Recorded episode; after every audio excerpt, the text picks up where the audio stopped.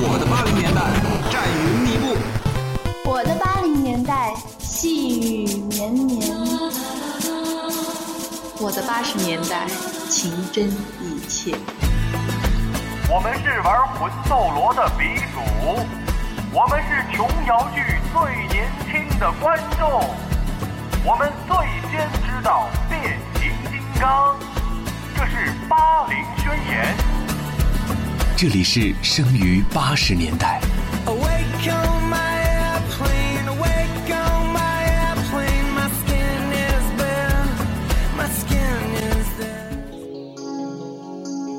上个世纪的八十年代，在懵懂中徘徊的我们，接触到了此生最终难以解开的一种情怀。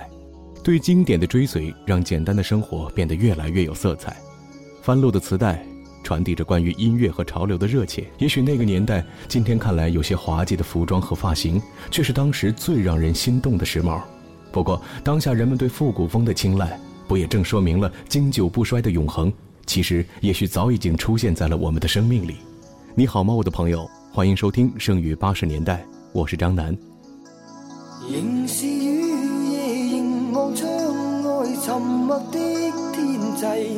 问苍天可会知心里的感觉。今天的对话将集中在文艺上面，文化艺术还是文学艺术？这个一直在争论的关于文艺的概念的定义。其实不重要，我们要说的是文艺的那种气质，而不是技术层面的吱吱呀呀。老实说，我觉得文艺是个挺空的概念，看得见但摸不到，且每个人对他的理解带来的会是符合个性延伸的外貌或者行为的方式。如今你有了微博，有了朋友圈，晒点什么也就说明了你拥有的什么。排除报喜不报忧和爱慕虚荣不提，文艺范儿也被质疑是清高和不切实际。遥望苍穹的时刻，夜晚孤寂的沮丧。悲伤和落寞，似乎是对现实的无力，也迸发着寻觅的勇气。一再抱紧你，望往日如无似梦，无奈的轻叹，是他的欢笑声，风似轻吹过，让雨点轻轻的。洒过，强把忧郁再掩盖，像碎星闪闪于天空，叫唤你。天多么多么的需要，永远与你抱拥着，忘掉世间一切痛苦悲哀。纵使分开，分开多么远，也会听到你呼唤，期待我这一生再会你。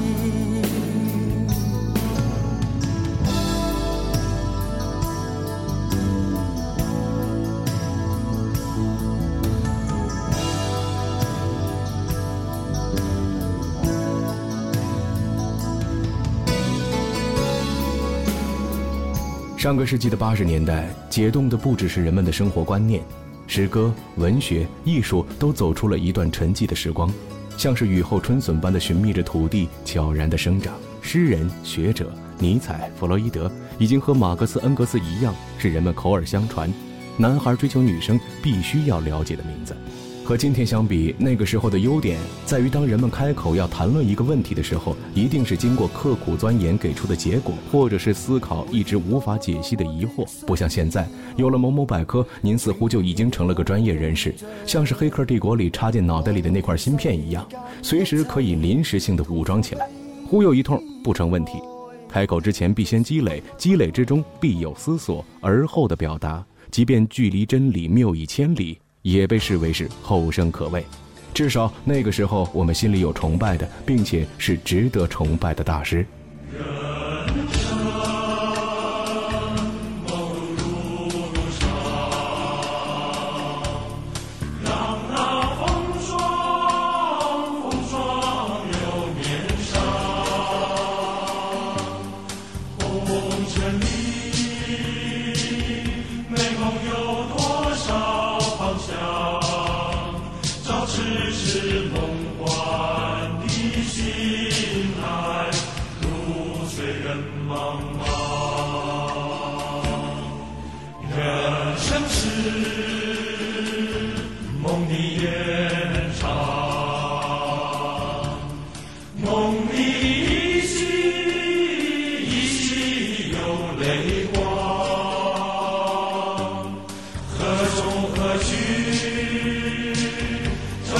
我的发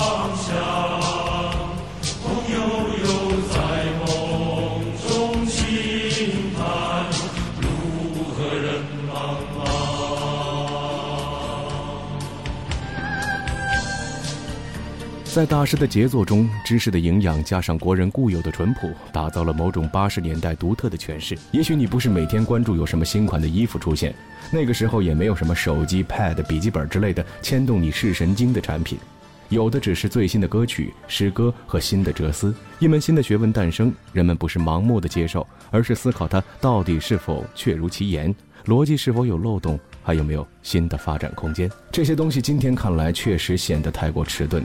精明者早已经学会了在形式上取得某种特异的改变，以至于所有听不懂的、看不懂的作品都被视为是好作品。到底我们是太好面子，不愿意说出真实的想法，还是都决定用捧杀的方式把伪艺术彻底扫地出门呢？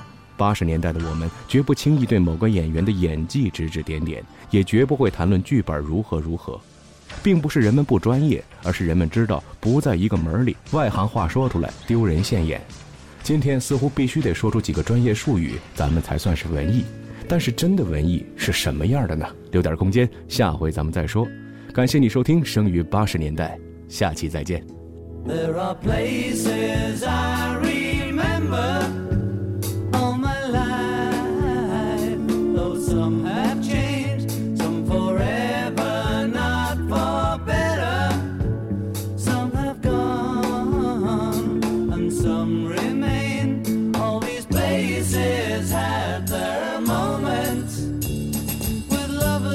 friends I still can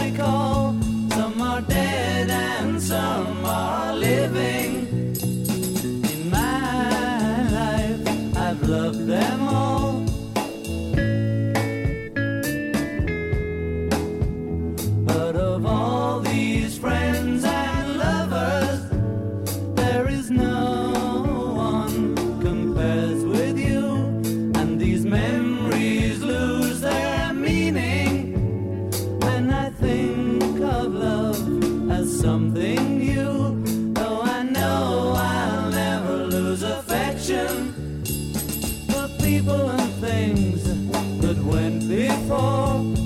I know I'll often stop and think about them. In my life, I love you.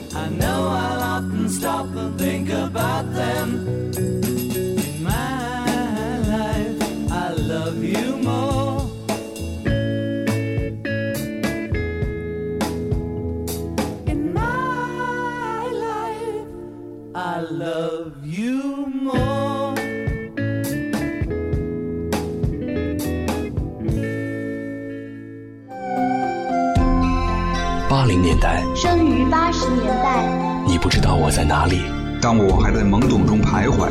风雨抹不去的历程，阳光充足，阳光灿烂的日子，阳光灿烂的日子，阳光灿烂的日子，阳光灿烂的日子。那些年的梦中所想。如今握在自己的手上。生于八十年代，阳光灿烂的日子。和我当初想的不一样。